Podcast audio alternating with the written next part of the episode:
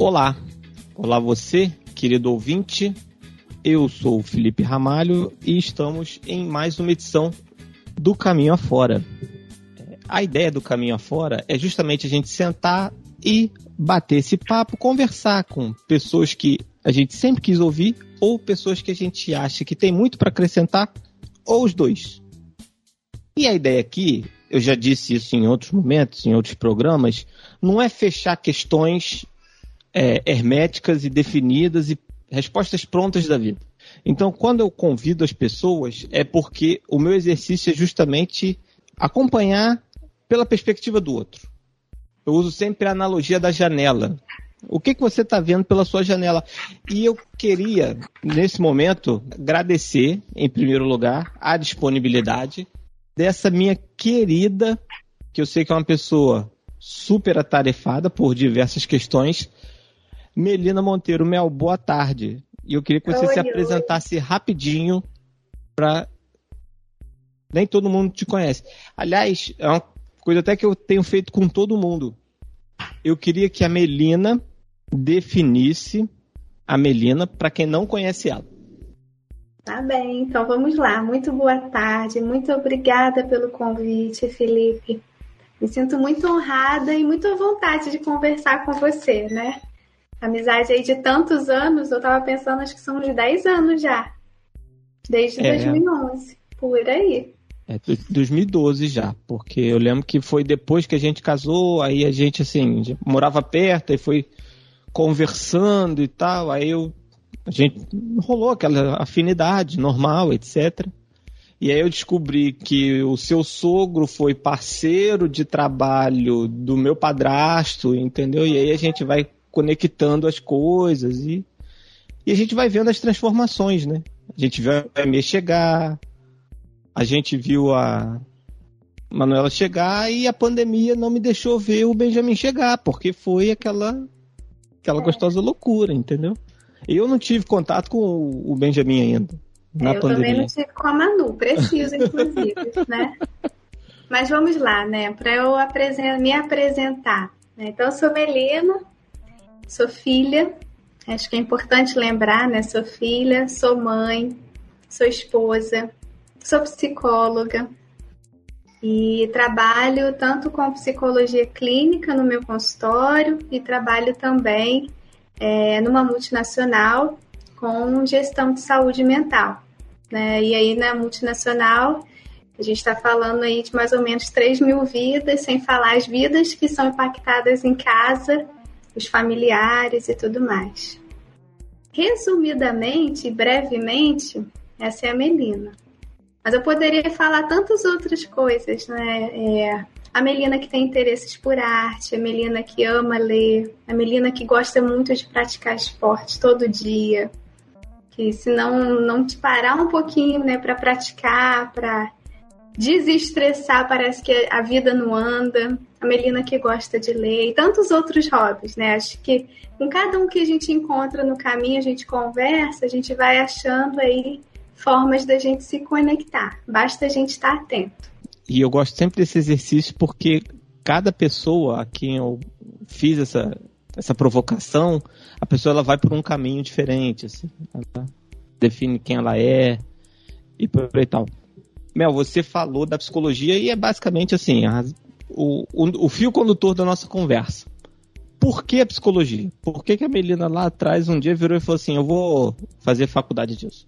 E vou... Isso vai ser a, o meu trabalho, a minha ocupação e aquilo que, que preenche. O meu jeito de ganhar vida, né? É. Tá bem, tá bem. Eu fiquei pensando muito sobre isso. E aí eu fiquei né, me lembrando de vários outros psicólogos que já passaram na minha vida. É, eu comecei a fazer terapia muito cedo. Minha mãe muito sabiamente me levou né, para uma psicóloga. A gente tinha um problema familiar. Famílias têm problemas, famílias orgânicas, vivas, nem, nem todas são perfeitas como da foto.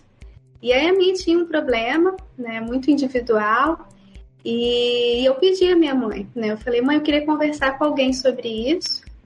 Ela rapidamente atendeu ao meu pedido e me ouviu, né? Teve essa escuta, não teve nenhum problema de ah, psicologia não é de Deus ou psicologia, alguém vai mudar sua mente, sua cabeça. Tem, tem muitas pessoas que ainda pensam assim, infelizmente. E aí foi quando eu comecei a fazer a primeira terapia. É, me fez muito bem, eu consegui né, vários objetivos que eu tinha, por exemplo, com relação à timidez, com relação a como eu me via, nos grupos, conversando com outras pessoas. E eu tô falando, escolhendo falar muito de mim mesmo, né? Falando algo bem pessoal, mas foi a minha primeira experiência. Depois disso, lá perto de 16 anos, de, por, por volta de 18 anos, né, no finalzinho né, do ensino médio, eu estava fazendo terapia de novo com um outro psicólogo, e aí já era um homem. E aí, na, nas minhas listas lá de procura, né, tinha arquitetura, psicologia. Eram essas duas, minhas paixões. Né? E todos os dois falam de beleza, porque psicologia também fala muito da beleza da vida, a meu ver, né? sim, dentro sim, eu Sim. E aí eu quis fazer psicologia. Meu pai me deu todo o apoio, minha mãe também me deu todo o apoio. E aí eu comecei a fazer. Né? Me lembro um dia, uma pessoa me parou e aí é curioso, né? Porque às vezes a gente só conta dos nossos sucessos. Mas eu me lembro muito bem um dia que uma pessoa me parou e falou: não faça isso, psicologia. Psicologia não é de Deus. Psicologia é um negócio que muda a cabeça da pessoa. Você não vai mais se entender depois disso. Né? Eu tô contando uma derrota, né? E aí eu ouvi. Sim. Cheguei em casa, avaliei, conversei com a, com a minha mãe, conversei com o meu pai. É, do jeitinho deles, eles apoiaram. Você já estava na graduação? Já estava, eu estava indo para o ponto de ônibus para ir pegar o ônibus para a faculdade. Conversei com meu namorado na época, que é meu esposo, e aí pensei, não, eu, eu vou apostar. Eu, eu, é algo que eu realmente quero ser. Eu acredito na mudança provocada é, de uma forma positiva na minha vida, né, dentro do que eu fiz terapia. Eu acredito nos profissionais que eu passei então eu vou seguir. E hoje eu posso dizer que eu sou muito feliz, eu, eu me sinto muito bem sucedida é, com a minha escolha. Assim, não teria outra escolha no sentido de, ah, se eu tivesse feito arquitetura, por exemplo. Não, eu, eu sou muito feliz sendo psicóloga. E eu falo que eu já falei num outro momento, com um outro contexto, pessoas que fazia, mencionou também que fazia terapia, e eu falo sempre, façam terapia, sabe? Não é lavagem cerebral, não é, é crime, não é nada crônico nesse sentido. Entendeu? Façam porque eu tenho no presente momento, né? Estou fazendo terapia também, tem me ajudado bastante. Uma pessoa para conversar fora do círculo, então façam terapia. Eu vou trazer uma pergunta à luz daquilo que você respondeu, e é uma observação que, que eu fiz, né? Também porque assim, eu cheguei a estudar e não terminei por motivos de força maior, mas um professor de seminário me desafiou a voltar a estudar e eu tô com isso me martelando de certa forma. E um dia eu volto porque eu entendo a importância, mas de fato a gente vê que, que a psicologia ela tem uma certa resistência dentro do meio religioso, uhum. né? Eu imagino que essa pessoa que tenha te abordado, ela é uma pessoa religiosa. É. Pra gente pensar junto, essa, esse bloqueio que parte da religiosidade tem com a psicologia é o medo do desconhecido? Porque eu, eu imagino assim, porque é, a pessoa não conhece e aí num mecanismo de defesa natural, ela já rechaça aquilo. Você acha que pode ser isso? Acredito que tem a ver com medo. Acredito que tem a ver com a falta de conhecimento próprio. E óbvio que, né, eu não vou hoje em dia chamar essa pessoa, eu ainda vejo né, pela rua e tudo mais, e olha, né, aquela, aquela frase que você disse para mim não é certa, não foi, não se cumpriu na minha vida. É óbvio que eu não vou fazer isso. Mas eu acho que tem muito a ver com autoconfiança do psicólogo, do profissional, do apoio familiar. Eu vejo muito dessa forma. Assim, é, eu sempre vi os meus pais fomentando isso em mim. É isso que você quer? Vai. Eu sempre vi meu esposo, né? Eu namoro com meu esposo desde os 16 anos. Então, quando eu fui para a faculdade, eu já o namorava. Então, eu sempre via, você quer fazer tal curso? Vai.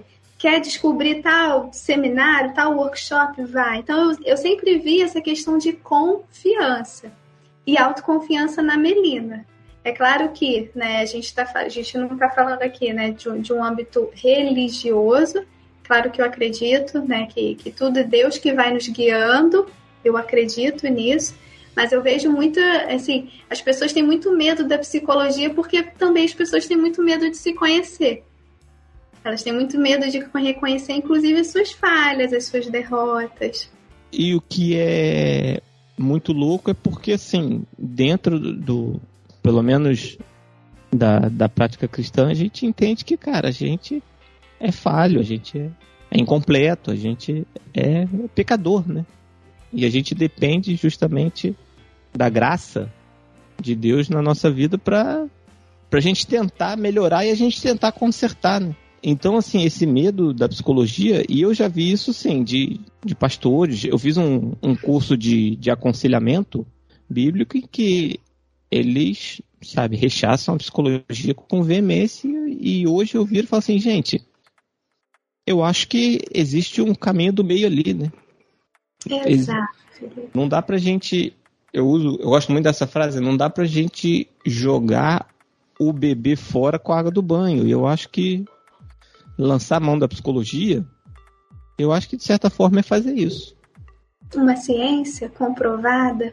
É, entendeu? Porque a gente tá vendo um movimento anti-ciência tão grande aí, então por que não uma coisa que tanta gente se debruçou, tanta gente levou a sério, etc. Mas, e às falando... vezes, só abrindo um parênteses, às vezes, tudo que uma criança, um adolescente, um homem, uma mulher, eles precisam é de um espaço neutro, onde eles não vão se sentir julgados pelo berço que eles têm, por onde eles vieram, pelo linguajar que eles têm, né? E, e esse local muitas vezes é dentro de um consultório, onde, de acordo com o código de ética da psicologia, sim, não se fala de religião. Não se fala né, é, de uma forma né, guiando, aberta, que é o que eu imagino que acontece no aconselhamento bíblico, a gente vai falar de Bíblia. Mas quando a gente fala de um atendimento psicológico, é, a gente, eu preciso dizer, né, o Conselho Federal de Psicologia, o Código de Ética, no qual eu fiz um juramento, é, ele não permite, por exemplo, que é, é, eu fale né, sobre é, abertamente, vou falar sobre um versículo bíblico, vem cá, eu tenho que te convencer de alguma coisa, né? Não. Uhum. Eu acho que muitas vezes a gente, eu, você, a gente precisa exatamente de um espaço neutro onde a gente vai falar, vai refletir, sem medo de ser julgado pelo outro. Eu acho tão importante esse local, e aí a gente está falando um pouquinho de uma expressão que ficou muito conhecida agora na pandemia, que é de segurança psicológica, onde eu vou me, vou me sentir seguro para falar daquilo que eu estou sentindo, sem necessariamente correr o risco de ser olhado de uma forma torta, né, de uma outra forma. Ah, sim. Não sei se eu respondi ou não, se eu fui muito, Felipe. Não, respondeu. Respondeu. Entendeu? Porque é claro que não é uma resposta fechadinha, assim. Uhum. Se a gente conversar com outros psicólogos cristãos, de religião de matriz africana, uhum. ateus, eles provavelmente, assim, vão nortear isso por um outro caminho. Uhum. E aí, falando da psicologia, né? Existe sempre é uma ciência, é uma, um saber, é uma ciência que está sempre muito permeada pelo senso comum. O senso comum, ela fala, e eu acho que se não me engano, não, não só o senso comum. Profissionais falam que o psicólogo ele é a profissão dos próximos tempos. Eu já ouvi essa frase mais de uma vez. A gente está ficando mais doente ou a gente está sendo mais transparente com nós mesmos. Uhum, uhum, tá bem. Porque, é. porque eu, é, só para enriquecer a, uhum. pergunta, eu vi alguém falando assim: ah, mas poxa, antigamente não tinha essa coisa de bullying, ah, antigamente não tinha isso, ah, antigamente não tinha isso, não tinha aquilo, não tinha aquilo, e todo mundo viveu Mas será que a gente não viveu gerações quebradas? E eu digo pela minha avó, que é uma senhora de 91 anos, que talvez se tivesse tido um acompanhamento psicológico, ela não tinha chegado aos 91 anos como ela chegou. A gente está se permitindo falar mais sobre as nossas fraquezas emocionais? Então vamos lá. Eu acho que tudo que a gente for falar agora, eu estou falando sobre a luz, né? É, do que do trauma que a gente viveu e ainda vive, vive que se chama Covid, tá? Uhum.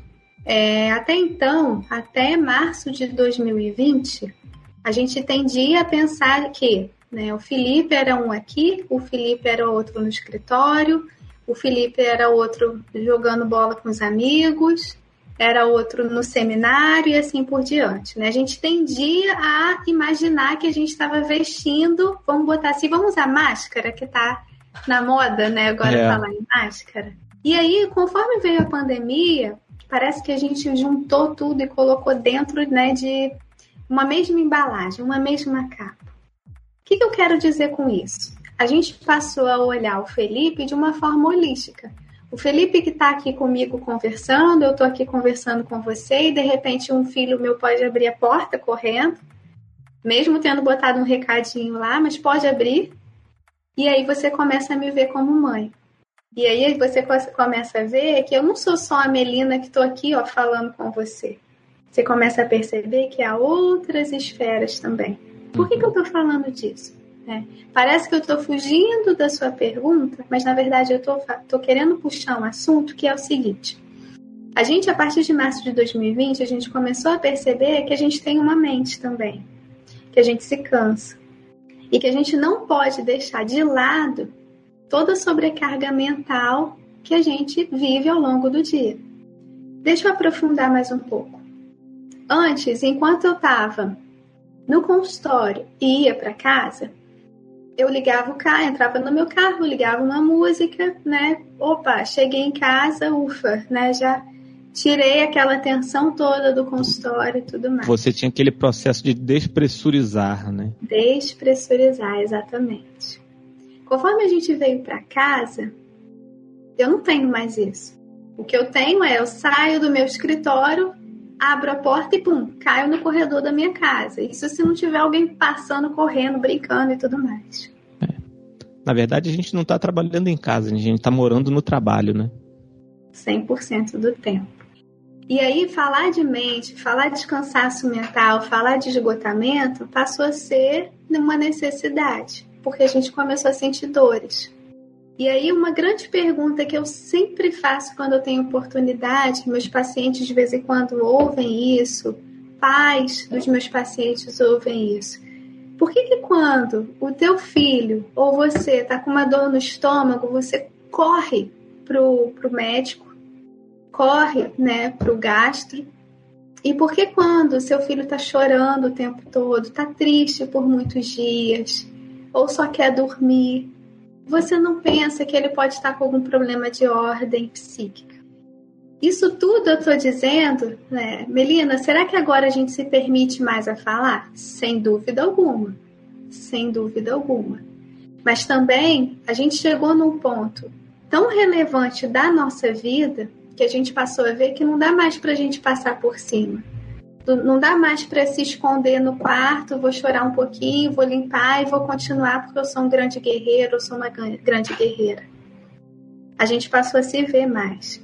Mas esse não foi um movimento que ele, ele já vinha pré-pandemia e a pandemia só, vamos dizer assim, estourou isso?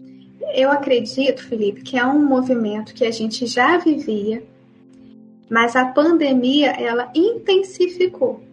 Você falou a palavra estourar, né? Eu acho que intensificou muitos processos. Casamentos que já não estavam bem antes da pandemia, conforme as pessoas foram né, ficar o tempo todo 100% juntas, se esgotaram. Foi a pandemia? Não, talvez fosse durar um tempo maior. Talvez eu conseguir buscar mais ajudas. Mas as pessoas se sentiram muito solitárias. Esse isolamento, de fato, assim, mexeu muito, né? Com todo mundo não por acaso, assim, pô, muita gente furou, né? O isolamento, furou as recomendações, etc e tal, porque nem todo mundo soube lidar com essa crise que, que veio do nada. Ela veio sem avisar, ela veio sem combinar nada com ninguém. Então, e aí cada um reage de um jeito. Tem todo mundo que reage bem. A gente aqui segurou. A gente veio até a imunização, mas assim, a gente já veio num processo de esgotamento e quando eu entrei na terapia, foi uma coisa que eu falei assim, eu tô muito esgotado por causa disso, disso, disso, disso, e ela virou e falou assim, faz parte, vambora e devagar a gente vai botando o nariz para fora, né? É verdade. Na verdade, dentro de tudo isso que a gente viveu, o sofrimento psíquico passou a ser socialmente aceito. Antes, quando alguém falava, poxa, eu não tô bem é, no trabalho, nas relações familiares, e fulano tá doido. Né? Era assim, vai tomar um remedinho, era assim que era dito. Fulano tá doido, e aí a gente isolava aquela pessoa. Algumas empresas demitiam, algumas amizades se desfaziam, alguns relacionamentos interpessoais mesmo, marido mulher, né, não eram, né, não e não iam à frente. E hoje quando alguém levanta a mão e fala, eu não estou bem, a gente tem de olhar com outros olhos. Sim. Você, você falou de trabalho, agora você citou o trabalho. Você citou que hoje você é profissional numa empresa. E assim, eu comentava antes da gente gravar de forma oficial que eu virei o colega de trabalho da minha esposa, porque a empresa dela é, falou que ela pode ficar em home office até o, o fim da, do relacionamento dela com a empresa. Uhum. E eu vejo assim, ela e alguns colegas, né, mais os colegas, ela reportando, passando situações assim meio que sendo triturados ali na função de vamos trabalhar, vamos produzir, vamos, vamos, vamos, porque eu vejo que muitas empresas ocuparam mais os profissionais porque eles agora eles estão em casa, então para não correr risco dele ficar ocioso. E isso é uma leitura que ela é minha. Existe e na verdade assim, daí daquilo, daquilo que você está falando, e eu tenho muito essa visão de todos os lugares que eu trabalhei, por que, que as empresas têm um certo medo de tocar nesse assunto de saúde mental? Tá, nos dias atuais, né? Isso. Tá bem. Então, Felipe, na verdade, é, eu acho que todo mundo tem um pouco de receio de falar de saúde mental. Isso é muito novo pra gente. E aí, quando a gente fala de uma empresa ter medo de falar de saúde mental, eu acredito que isso seja um comportamento muito né, é, é, frequente até a pandemia. Depois da pandemia, a gente não tem como não falar de saúde mental. É, dentro da, da, realidade que eu pratico, dentro né, da, dos grupos que eu frequento, né, fazendo benchmark, conhecendo até outras realidades, eu vejo, na verdade, um movimento, até se você botar na internet grandes empresas aí, é, a gente vê um movimento, na verdade, de que o empregado ele precisa estar se sentindo bem. E aí eu não estou falando de uma felicidade, né, de uma forma vazia, mas o empregado se sentir bem cumprindo o propósito dele para que ele consiga entregar aquilo que ele precisa dentro da empresa. E aí também não estou falando de uma produtividade tóxica ou de uma positividade também tóxica. Eu estou falando muito mais de, olha, vamos ter as pessoas que, que, que estão entregando o seu possível. É dentro dessa mentalidade que eu tenho trabalhado nos dias atuais. No seu possível. Qual é o seu possível hoje, Felipe? É, se a gente faz um check-in emocional na nossa equipe, em que o Felipe diz que ele está mais introspectivo hoje e a Joana diz que ela hoje está super extrovertida, super animada. Eu, como gestora, conhecendo essa equipe, se a gente está falando de saúde mental, talvez eu dê para o Felipe, que está mais introspectivo, algum manual, algo mais fechado para ele fazer, que ele consiga se sentir confortável fazendo aquela atividade. E dê, por exemplo, para a Joana para ligar para 10 candidatos para convidar para um processo seletivo. Responde Entendi. a tua pergunta ou não? Não, respondeu, assim, porque eu nunca vi, eu trabalhei em alguns lugares, nesse momento, assim, eu não tenho um, um vínculo empregatício. Mas eu sempre vi, por parte da empresa, das empresas que eu trabalhei uma observação muito fria e impessoal. Porque foi, foi muito emblemático que uma vez eu tive uma crise emocional, assim, eu dei uma descompensada e eu não apareci para trabalhar. E o meu, meu supervisor, ele, em momento algum, ele me perguntou o que, que você tem. A primeira abordagem foi: por que, que você não veio? Uhum. Então, assim, de onde eu tô vendo, né, da minha janela, é claro que eu não sou sapiente sobre todas as empresas e questão de políticas de saúde mental das empresas. Eu hoje tenho um universo mais restrito do que tive antigamente, mas eu tenho a impressão de que é, foi aquilo que você falou. Até outros tempos, a empresa ela descartava aquela pessoa porque ela não estava produzindo e ela tinha um problema que a empresa não queria tratar. Então, assim, essa é uma visão que eu fui meio que vendo, né? Então, assim, respondeu, mas... Só só se você me permite. Claro. É, eu entendo isso que você está falando. E assim, era muito comum realmente. Não só no meio de trabalho, no meio organizacional, mas como na vida. Né? Poxa, se não, não quero tá, estar em contato com alguém que não está tão bem assim. A gente tem de excluir. Hoje em dia eu vejo a psicologia trabalhando e aí, assim, eu sinto muito orgulho de ver isso dentro da empresa e dentro do que eu tenho almejado, né, enquanto psicóloga organizacional, não de excluir, mas de incluir. E aí, incluir como, Melina? Se a pessoa está dizendo que não pode trabalhar, que está se sentindo depressiva, como é que você vai mandá-la para offshore? É verdade, eu não posso mandá-la para offshore, seria um risco para o coletivo. Mas eu posso indicá-la é, orientá-la quanto a possibilidades de descompensar. E aí eu gosto muito da, do termo orientação psicológica, porque a psicologia é algo muito novo. Como a gente começou falando, as pessoas têm muito medo. Tem gente que eu converso hoje em dia que nunca conversou com um psicólogo na vida. E aí, quando eu vejo que na minha equipe eu tenho lá profissionais que podem orientar, olha, isso que você está sentindo é uma crise de ansiedade. Sabe o que, você pode fazer? Vamos respirar? Vamos ver o que, que você está sentindo, vamos ver o que, que você está ouvindo agora e fazer várias técnicas, né?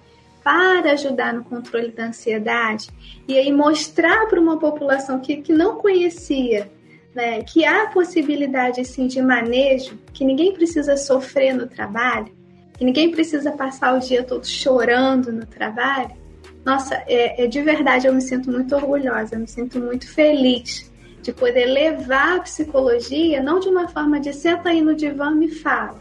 Não, eu vou até o local onde a pessoa está, o que está acontecendo aqui? Né? Qual que é o cenário? Qual que é a fenomenologia ali do momento? E aí a gente pode atuar ali em cima, ao invés de excluir. Em alguns momentos eu vou precisar afastar essa pessoa. Melina, mas afastar não é excluir? Sim, mas eu posso afastá-la? Olha, você vai precisar ir no psiquiatra. Explico, né, de uma forma palatável. O nosso cérebro é química pura. Em alguns momentos pode ser que a gente, né, que a, que a gente se perca, né, em toda a química que há no cérebro. Você vai precisar marcar uma consulta com um psiquiatra. Nossa, Melina, mas eu tenho tanto medo de remédio. Mas vamos junto, então? Você marca uma consulta, pede uma declaração para ele, me manda, vamos caminhar, vou te ajudar. E aí a gente pega na mão e vai junto, ao invés de excluir, ó, vai lá e se resolve. Não, vamos junto. Depois da, da consulta, vamos, vamos ver um, um psicólogo para você? Vamos ver quem que tem perto da sua casa? Vê o que, que você tem de opção, né? Vamos dar a vara. E aí me, me devolve para ver como é que isso chegou para você. E olha, eu posso dizer, Felipe, que 100% dos casos que eu lido eu tenho muito êxito, assim. E aí eu não estou falando de boca para fora. Eu vejo muito sucesso nas pessoas passando a entender que elas não precisam sofrer. Né? Não há necessidade de sofrer quando a gente tem recurso, quando a gente tem uma terapia, quando a gente tem um remédio, quando a gente tem um descanso. Às vezes a gente precisa de descanso. Com e certeza. a gente esquece disso. Com certeza eu aprendi na terapia a eliminar os estressores, né? Que eu acho que são esses processos que, que você estava falando. e, e conheci também a, a, meditação. Ela virou e falou assim: experimenta meditar. E aí, sempre que eu tô assim, um pouco mais nervoso, eu, cinco minutos ali, ou na terapia guiada ali, a moça da meditação vai falando comigo, a gente calibra a respiração e eu termino melhor.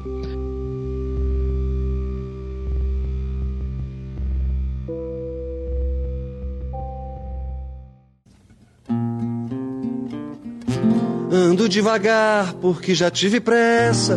Levo esse sorriso porque já chorei demais. Você falou do cenário offshore e eu queria fazer um contexto para quem não é totalmente familiarizado. Claro. Aqui em Macaé, na, em Macaé onde a gente está, né? e, região, e região, existem unidades de petróleo, de extração e etc. Petróleo e essas pessoas elas ficam em plataformas, navios sonda em alto mar, né? Isso. E minimamente 14 dias, né? É difícil um, um embarque regular que, que, que, que seja menor do que isso, né? Então é um ambiente confinado, né? É um ambiente que é hostil, uhum. né? Eu acho que a gente pode... Eu nunca embarquei, mas eu já conversei com diversos profissionais, é de certa forma hostil, porque você está num barco no meio do nada, você só vê água, você não tem para onde ir, por mais que metade do seu dia seja o seu turno de trabalho, não é o mais salutar dos ambientes para você estar. Tá. E aí, de fato, assim, a questão do, do bem-estar, né? Psicológico é fundamental. E aí, conversando com dois amigos que trabalham embarcado, a pandemia mexeu muito, né? Nessa questão dos embarques, nessa questão porque você precisa fazer um isolamento antes de ir para a unidade, aí você desce, você precisa fazer um, um outro isolamento à luz do teste. A gente está tendo um número de casos absurdo é, no Brasil, né? E nas unidades de, de petróleo não estão muito diferentes. Como é que tá lá vocês nesse sentido? Como é que como que trabalha assim, claro, dentro do que puder relatar, um cara que ele precisa ficar trancado num quarto de hotel, porque senão ele vai transmitir isso para outras pessoas. Como é que trabalha, né? Como eu falei para você, eu tenho uma equipe, né, junto comigo, de psicólogos que são que monitoram toda essa população que vai para bordo. Melina, como que é esse monitoramento? Né? Os empregados, é claro, eles são convidados para uma sessão né, de terapia, né, de orientação psicológica, e aí geralmente é no segundo ou no terceiro dia de isolamento e a gente verifica como é que está o contexto individual e social desse empregado que está indo embarcar. E aí, em algumas circunstâncias, por exemplo, alguém em casa está com Covid, está é, tá internado. A gente né, deixa muito aberto o caminho para que, cara, tem empregado que fala, olha, eu vou embarcar porque eu quero ocupar minha mente. Isso acontece. E aí, em alguns casos, a gente olha, não, você precisa ir para casa, você vai para casa. Em outros, tudo bem, mas em qualquer medida que você precise de desembarcar, é só você levantar a mão. E a gente trabalha dentro da avaliação. É claro que existe uma metodologia, é claro que existe toda uma anamnese a ser cumprida que leva a nossa decisão de permitir ou não, por exemplo, nesse caso que eu citei, que esse empregado vá a bordo e fique ou não. E aí a gente tem, né, yoga, ginástica funcional sendo oferecida como programa de saúde é, para os empregados. A gente tem trabalhado dessa forma né, de ensinar a saúde, porque por muito tempo a gente só falou de trabalho. A gente só falou de, olha, a tua vida tem que ser o trabalho. Hoje a gente já entende que a vida não é só o trabalho. E aí a gente percebeu, isso foi um grande achado da pandemia, que a gente não pode, e aliás não deve, resumir a nossa vida só ao trabalho só a melina.monteiro.empresa.com. É, a Melina, por isso que eu comecei falando, eu sou Melina filha, Melina amiga, Melina esposa, Melina mãe, e aí a gente vai crescendo o nosso repertório de vida.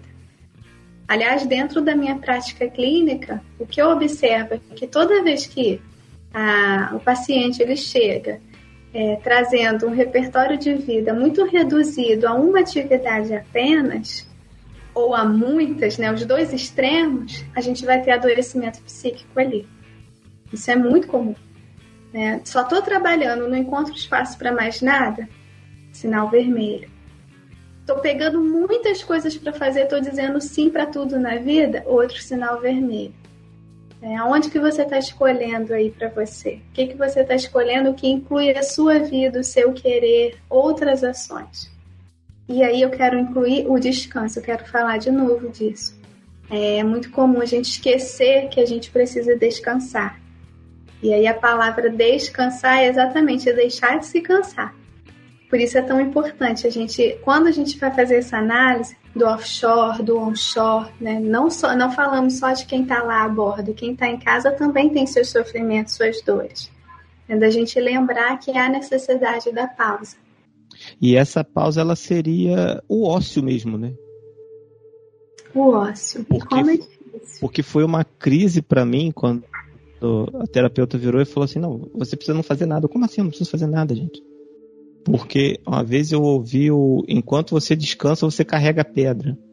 Né? Que é aquele momento ali, ah, pô, não tô fazendo nada. Então, deixa eu fazer um negocinho aqui, porque a gente acaba se sentindo mais produtivo, mais útil, né? E às vezes até para nós mesmos. Mas ela virou e falou assim: não, você precisa não fazer. Você tem que tirar um momento no seu dia para você não fazer nada. E isso deu uma tela azul na minha cabeça. É completamente contra tudo que a gente aprendeu, né? Exato. E aí, você falou que é mãe. Quem caminha perto de você e você ouvinte, saiba que eu tive o prazer de alguns anos literalmente caminhar junto ali, coisa de parede, tá um do ladinho do outro, sabe que a sua maternidade é de verdade. Né?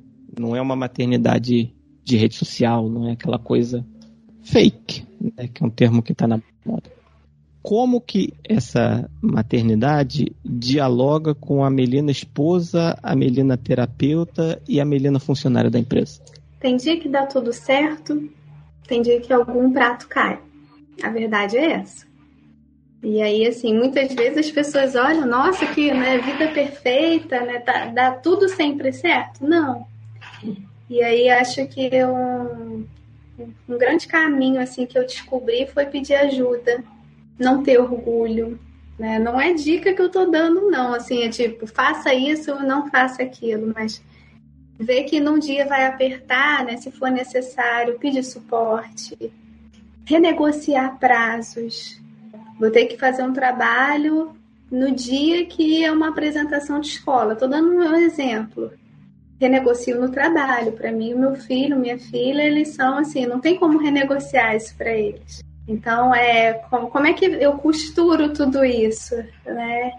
Eu costuro com intuição. Eu fiquei pensando sobre isso, Felipe. Assim, acho que vai muito de, de ouvir, né? O que, que eu tô pensando para mim mesmo, sem entender que, que eu preciso cumprir uma, uma, uma versão da Melina na empresa ou uma versão da Melina esposa, como se fosse um ideal. Então eu diria sendo de verdade, né? Entendendo que algum prato pode cair e se cair eu posso pegar. Se for, por exemplo, com os meus filhos, eu posso voltar para eles e conversar. Se for com meu esposo, da mesma maneira. Se for na empresa também. Se for para mim também. Então, eu acho que é falando a verdade, né? Sem criar altas expectativas, né? Pra, é porque eu posso cair e me machucar muito feio. É porque a gente não é gato, né? Eu aprendi isso com um professor no seminário, assim. Ah, eu não tenho uma vida profissional, uma vida pessoal, uma vida conjugal. Não, é tudo atravessado o tempo todo. Né? A gente só é um. É tudo uma coisa só.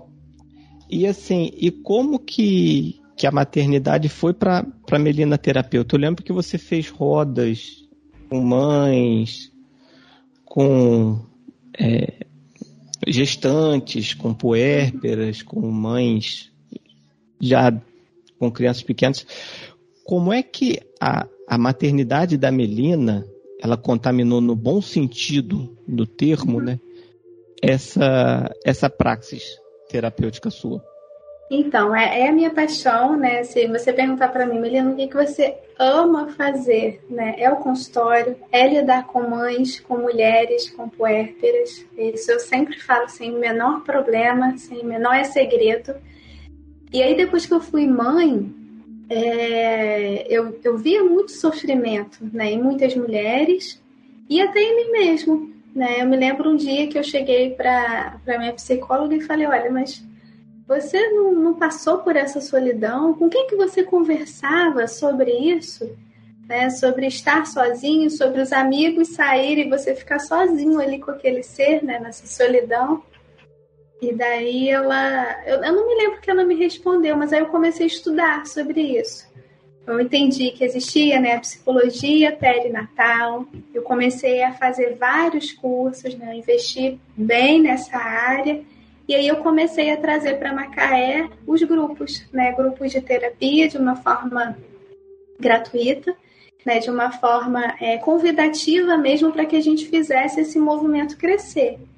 E aí, assim, toda vez que eu vejo uma grávida, uma gestante, é, eu sempre converso, olha, você pode falar comigo, né? Não é na terapia que eu estou dizendo disso, isso, tá? Mas assim, de uma forma geral, se encontrar com alguém que está grávida, né? Se eu tiver uma oportunidade, eu vou falar, olha, se você precisar de conversar sobre qualquer coisa, você pode me procurar. Porque o mundo da maternidade, assim, é um mundo que você faz o seu acompanhamento pré-natal durante os nove meses, todo mês exame de sangue, todo você sabe tudo o que está acontecendo dentro do teu corpo. À medida que o teu filho é tirado dali, parece que você some. Aí o, o acompanhamento mensal deixa de ser da mulher e passa a ser de quem? Do bebê. É. Como que essa mulher se sente? Então, a partir dessa vivência pessoal, eu comecei a me transformar enquanto terapeuta. É, enquanto é, Melina, psicóloga, eu comecei a ter um outro olhar é, absolutamente é, diferente do que eu tinha de uma maternidade real e possível. Não da maternidade, né, da mulher sentada ali em berço esplêndido, amamentando, que não dói, que não machuca, que não tem a louça para lavar, roupa para lavar, é, né, lavar. Mas assim, da maternidade real e possível. Então ela me mudou nesse sentido, sabe? Sim. Porque é uma coisa que eu vou trazer para a realidade do pai, porque é, é o meu lugar de fala. Porque nem todo mundo. Tem muita coisa que as pessoas não conversam sobre, né? Fala só, ah, a criança não dorme, ah, é isso, ah, é aquilo, ah, nananá, nananá, nananá. Mas é, é a analogia do iceberg, né? Que é muito usado na, na psicanálise, né? Você tem um pedacinho uhum. que tá visto e tem um monte de coisa que ninguém fala, que ninguém vê e etc. Então a gente pode dizer que essas essa sua perspectiva do conversar pode ser, de certa forma, aquilo que a gente não conversa sobre, e aí talvez a gente não converse porque não quer desanimar a pessoa, a gente não conversa porque a gente está meio traumatizado e a gente não quer visitar para a pessoa para não visitar um trauma nosso? Eu acho que as pessoas não conversam, Felipe, sendo muito sincero com você que existe aí uma ideia de que é, a mulher sempre vai dar conta de tudo, é, que são, somos guerreiros, a gente vai conseguir, e isso eu acho extremamente. é uma ofensa. E a gente não consegue tudo, a gente não dá certo em tudo. E aí a gente fica com aquela ideia de que eu tenho que fazer e a gente vai se machucando, eu tenho que fazer e o espinho vai entrando. E aí, quanto sofrimento, não só para a mãe, para o pai, para o relacionamento conjugal, para a criança, qual é a impressão que essa família está criando nessa criança, né? Quando ela chega, de que é algo que é um fardo muito grande, sabe? Então, é. Por que, que isso não se fala, né? Sua pergunta. Porque eu acho que a gente muitas vezes veste uma imagem de que a gente é super-herói que na verdade a gente não é. Ou melhor, muitas vezes a gente deixa de falar com as pessoas certas. A gente fala né, com a tia, com a avó, que vai dando aquele monte de opinião e a gente esquece que a gente pode. E aí eu vou puxar a sardinha para o meu lado, não tem jeito. A gente pode pedir uma orientação, a gente pode ir numa consulta psicológica. a gente pode conversar com a médica obstetra, com, com o médico obstetra e falar dessa angústia, para ter o, o, direcionamento devido. Ah, sim, com certeza. Diálogo, né, gente? Conversar. Eu acho que a gente tem muito medo de conversar, né? Uhum. Porque é falando que a gente se revela e às vezes a gente pode falar um negócio que pode gerar um ruído, pode gerar um desgaste, etc. Pra gente fechar, assim, esse norte, esse, esse papo nosso, assim, é, uma, eu queria contar uma história muito breve. Eu comentei aqui que eu fiz faculdade. E aí, no, eu estava na faculdade ainda. Eu fui a um aniversário.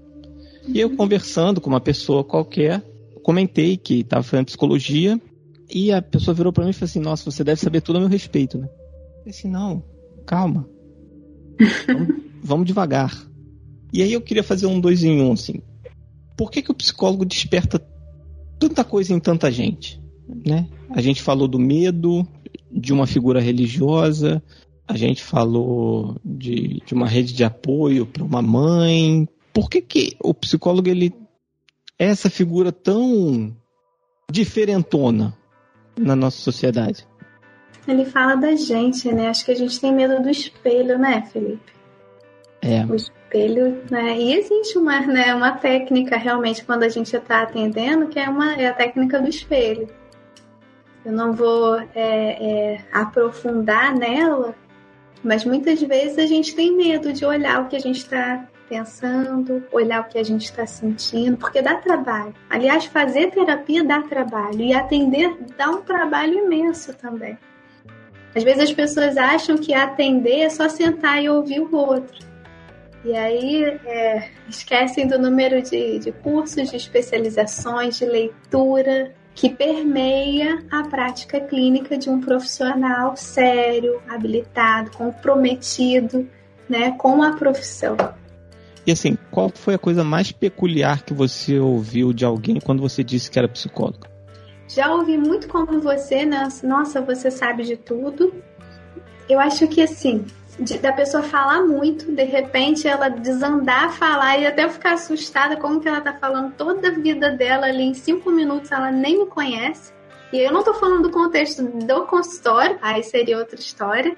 Né? Eu tô falando mesmo na rua, de um consultório, a pessoa perguntar o que, que você faz. Aí eu falo para a secretária, né? Eu sou psicóloga, profissão, psicólogo. E aí, quando eu sento ali para esperar o meu médico, uma senhora conta a vida dela toda para mim, assim, com todas, todas as nuances que você pode imaginar. E aí você fala, nossa, né, quanta coragem. E eu acho que outra peculiaridade também que as pessoas sempre acham, né, que todo psicólogo é muito quieto, que, que é uma pessoa muito quieta, muito quieta. E aí eu gosto sempre de perguntar pro meu esposo, né, será que eu sou, sou será que eu sou tão quieta assim? E aí quem anda comigo sabe, né, que, que não é bem assim você é discreta, né? Você tem um jeito mais low profile, você vê. Você que tá ouvindo, você vê que a Melina fala mais baixo, fala mais devagar, com mais calma. Ela tem um jeito mais sutil de se apresentar, né? Mas ela, em momento algum, é pessoa calada, né? Embora esse senso comum tira, assim, na questão do psicólogo, de fato, ser uma pessoa mais que escuta mais e fala menos, né? Pra gente fechar, eu aprendi no seminário que o pastor ele tem o seu quê de terapeuta. Não vou falar psicólogo porque psicólogo remete todo um saber científico, mas ele é alguém que tem um espaço em que as pessoas vão sentar, vão falar dos seus problemas, vão pedir ajudas e afins. E eu fui ensinado a se um dia eu tiver um, um ministério pastoral e é, abrir um, um gabinete onde os irmãos da minha igreja vão me procurar para pedir ajuda, etc e tal. Eu fui ensinado a ter um pastor para ser meio que a pessoa que vai me aconselhar. O psicólogo ele tem o psicólogo dele para não somatizar tudo aquilo que, que vai recebendo, tudo, porque eu imagino que na sequência tanto do, das, das, questões profissionais da empresa como das questões do consultório, eu imagino que seja uma carga emocional puxada. Então, o psicólogo ele precisa ter o psicólogo dele, né? Com certeza absoluta, absoluta. Eu não sou ninguém, né, sem a minha psicóloga para dividir as questões com ela, questões pessoais, questões, né, profissionais também muitas vezes.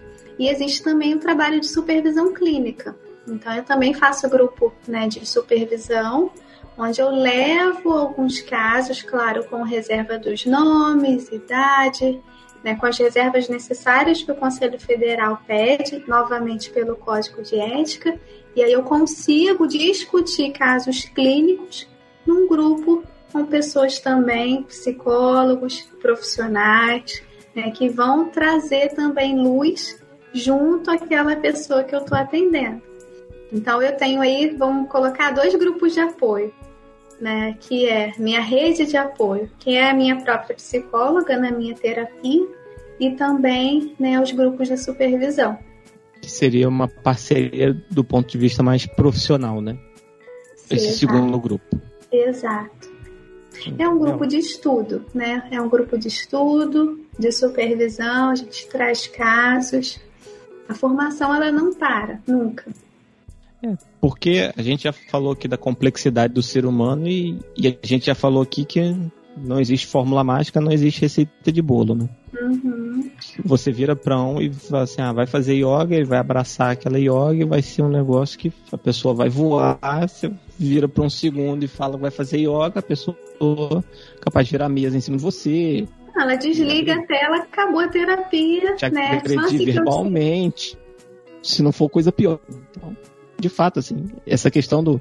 Isso aí eu sempre aprendi, né? Que a experiência e vivência é um negócio que é muito pessoal, particular e intransferível. Então, as minhas tomadas de decisões não necessariamente vão ser as tomadas de decisões que vão nortear o meu vizinho e meu vizinho vai ser feliz com essas tomadas de decisões. Mel, prazerzão falar com você. Eu tô feliz pra caramba dessa gravação que a gente fez. Dava para falar muito mais coisa, mas tá, tá dando a hora e eu aprendi que o horário de psicólogo é, é importante. Muito bem. Muito obrigada pela oportunidade. Sempre que quiser, gosto muito de contribuir, de dividir. E para quem está nos ouvindo, se precisar de algo, estou por aí. Façam terapia, né, meu? Façam Conselho terapia. Que, ah, você, de repente, ah, poxa, eu não tenho dinheiro. De repente você pode procurar o CAPS, né, que é a rede no SUS que pode te orientar. Essa crise no trabalho que eu tive em 2009, eu fui ao CAPS. Uhum. Eu saí andando sem rumo, cheguei, sentei no CAPS, falava as coisas de forma desconexa, e a pessoa falou assim: não, peraí, calma, vamos te ajudar. E foi uma crise que foi momentânea ali, uhum. mas eu sempre tive muito aberto à terapia, à psicologia. É, as faculdades de psicologia também costumam ter um serviço de atendimento de psicólogo. Então também é um outro caminho possível. Ah, não tenho dinheiro, acho a terapia muito caro nesse momento, é um outro caminho possível para ter também uma ajuda continuada, séria, renomada, para que você tenha saúde. Deixa eu fazer uma pergunta aqui que ela não estava no roteiro, mas eu acho importante a gente pontuar. Que cuidados que a pessoa precisa ter para entender que aquele terapeuta vai somar com ela e não vai ser um, um, uma razão de tropeço? Olha, o que eu acho importante, né? Para além de saber se é um psicólogo de verdade, né, com um registro ativo, né, dessa burocracia básica, digamos assim, eu acho que a gente precisa muito confiar na nossa intuição. Às vezes a gente esquece muito de confiar no que a gente está pensando, intuindo. Assim como quando a gente vai num médico, ou num dentista. A gente é avaliado, né? a gente conta o que está acontecendo, qual é o seu problema, qual a sua dor, e aí a gente percebe a escuta daquele profissional, se foi atenciosa ou não.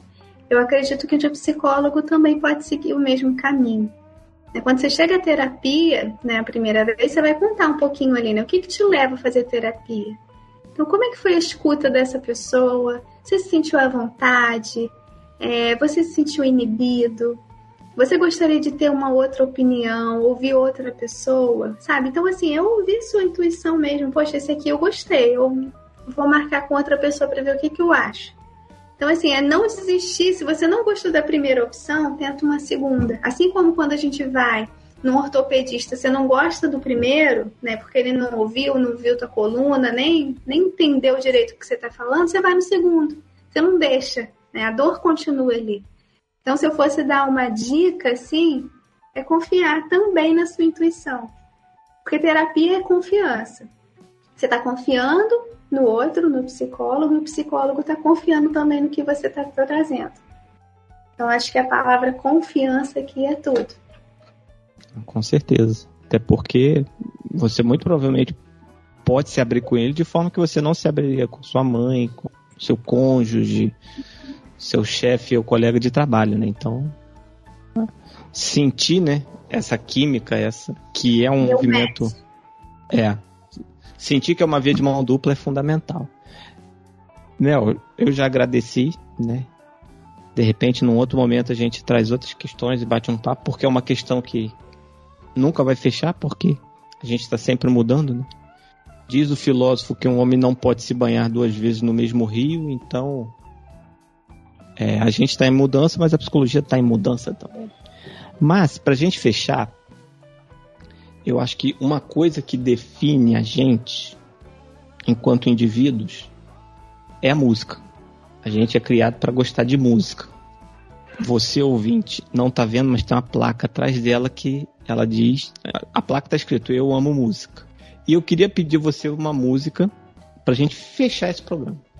Pra gente ah. tocar aqui uma música que ou fala com você, ou fala de você, ou que você simplesmente gosta dela, que reflete seu, seu espírito. Olha, duas músicas, porque uma não é o bastante. Uma música minha, Há de Ser Leve, do Lenine. Lenine. Eu amo essa música. É, que é um lema que eu tenho para minha vida. Uhum. E para os meus pacientes, é, a grande maioria aí, não os adolescentes, mas muito a, a, os adultos, né? Mulheres, é que é uma antiga, que é ando devagar porque já tive pressa. Tocando em frente. Exatamente. Com certeza. Também. Tá bom. Então, ó, eu, então eu vou escolher uma você escolhe uma. Essas duas, né, são músicas aí que, que sempre estão aqui no eu, meu repertório. Eu vou escolher uma e vou deixar pra audiência ouvir, tá bom? Você que chegou até aqui, sinta-se abraçado, beijado. É sempre um prazer ter a sua companhia. Mel, dá um beijo na Aimee, no Benjamin, dá um abraço no Vitor. E a gente volta em breve. Um grande abraço. Joia. Obrigada, um beijo. Um levar suave, nada que entrave, nossa vida breve, tudo que me atreve a seguir de fato o caminho exato da delicadeza e ter a certeza de viver afeto. Só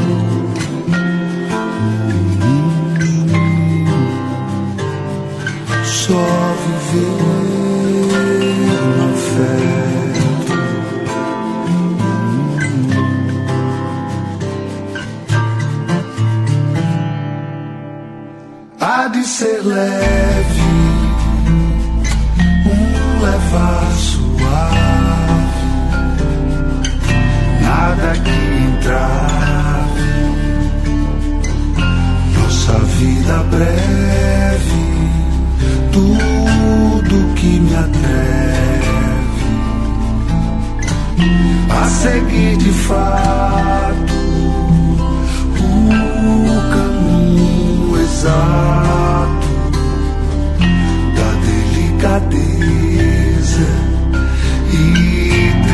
Ter a certeza